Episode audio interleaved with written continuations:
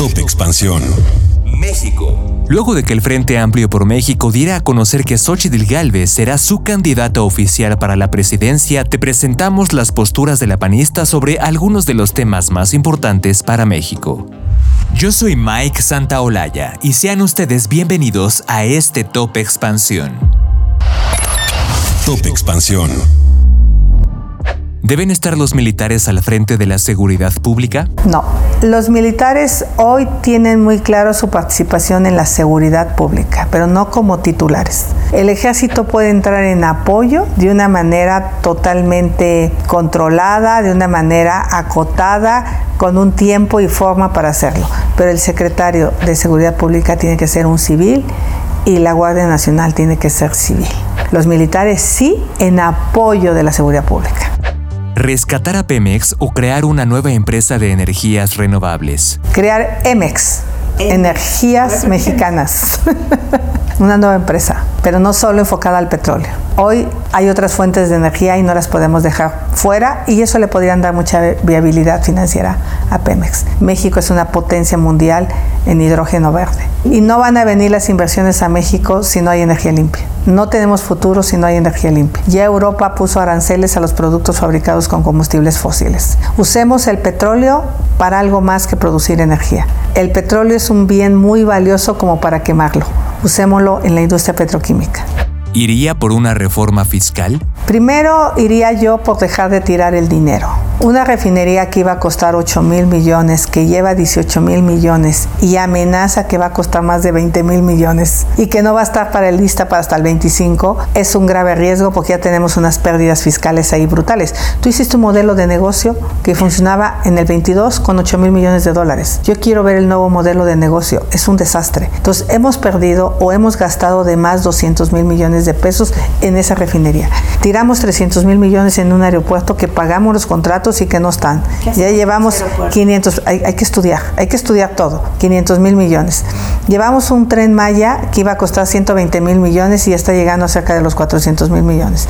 O sea, dinero hay, lo hemos tirado, porque hay que hacer en este momento una reforma fiscal si el dinero público lo hemos tirado a la basura por primero por ineptos y también por bandidos, ¿eh? porque yo veo muchos contratos como el de la plataforma que la empresa eh, Huerta Madre se creó una semana antes que le asignaran el contrato. De eso el presidente no habla. Entonces, primer tema, hacer un buen manejo de los recursos públicos. Dos, generar confianza, hacer políticas públicas claras para que lleguen nuevas inversiones. Tenemos el nearshoring enfrente. Es la mejor oportunidad del país. No la podemos desperdiciar y eso nos podría dar un crecimiento económico que llevaría al gobierno a tener más dinero.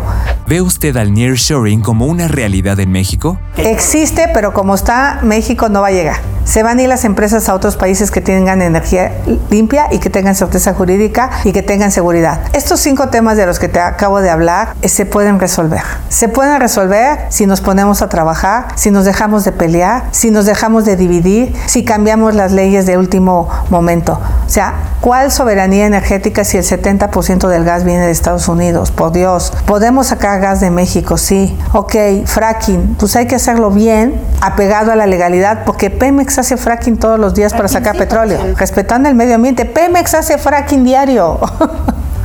es una estupidez de decir que no se hace fracking en México. Eh, entonces, sí, bien hecho, no violando la ley como lo está haciendo el tren Maya este, en, en el sureste mexicano. Entonces, creo que hay que ponerse a trabajar, hay que estudiar las cosas, hay que tomar decisiones basadas en lo técnico y no en lo político. Top Expansión.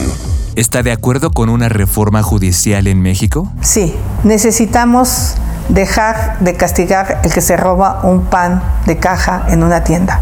No puede ser. Y distraemos a los ministerios públicos en estupideces y al Poder Judicial en estupideces, ¿no? Entonces, sí necesitamos una reforma judicial que resuelva la justicia cotidiana, la que la gente le interesa. Logramos una reforma para la élite del Poder Judicial, está bien, pero necesitamos ahora la verdadera justicia y esa no ha llegado. ¿Qué rol jugarían los empresarios en su gobierno? A ver, los empresarios juegan un rol importante porque son los que generan riqueza, generan empleo. ¿Qué pediría yo? Pues que tengamos empleos mejor pagados, que paguen sus impuestos ¿Y qué les diría yo a cambio? Certeza jurídica, no estarlos persiguiendo, no estigmatizarlos, no odiarlos. Yo soy empresaria. Yo sé que el gobierno lo que tiene que hacer es facilitar el trabajo, que los permisos se den rápido, las concesiones se den rápidas, se estorbe lo menos posible. Ahorita sacar un RFC en el SAT es casi imposible. Dar de alta una empresa es imposible. O sea, hacemos todo lo posible por estorbar al empresariado cuando tenemos que apoyarlo. ¿Por qué creerle a usted si la mayoría de los políticos nos han engañado o no cumplen lo que prometen? Pues mis resultados. Vean lo que hice en la Comisión Nacional para el Desarrollo de los Pueblos Indígenas, vean lo que hice como delegada, vean mi trabajo como senadora, nunca he faltado al Senado. Yo vengo de donde se sufre, eh, he sufrido en carne propia la desigualdad social, la falta de oportunidades, em, eh, sufrí mucha violencia como mujer en mi pueblo, con mis padres, con, en Iztapalapa y me gustaría ayudar a las mujeres a que salgan adelante, a empoderarlas económicamente, pero sobre todo que los niños dejen de tener miedo de salir a la calle y los jóvenes puedan vislumbrar un futuro donde tomemos el medio ambiente como una gran causa y dejen de tenerle miedo al cambio climático.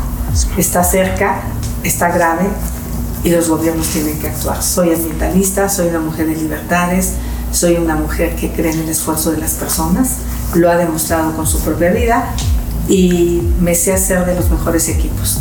No tengo complejos, no, no me importa que el que está al lado mío sepa más que yo, al contrario, es lo menos que debo de pedir, que la gente que está conmigo sepa más que yo para que podamos sacar este país adelante. No es un tema de una persona, no soy yo, somos millones de personas que quienes tenemos que construir este futuro. Y, aprovechando, no puede pasar lo de Fox, de que una vez que ganas todo el mundo se va a su casa, no.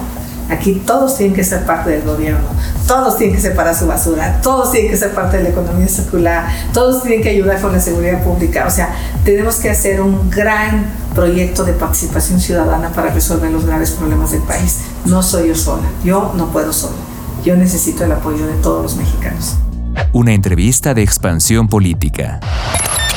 Top Expansión. Esto fue Top Expansión, un destilado de noticias para que continúen su día bien informados. Yo soy Mike Santaolalla y les deseo un excelente día.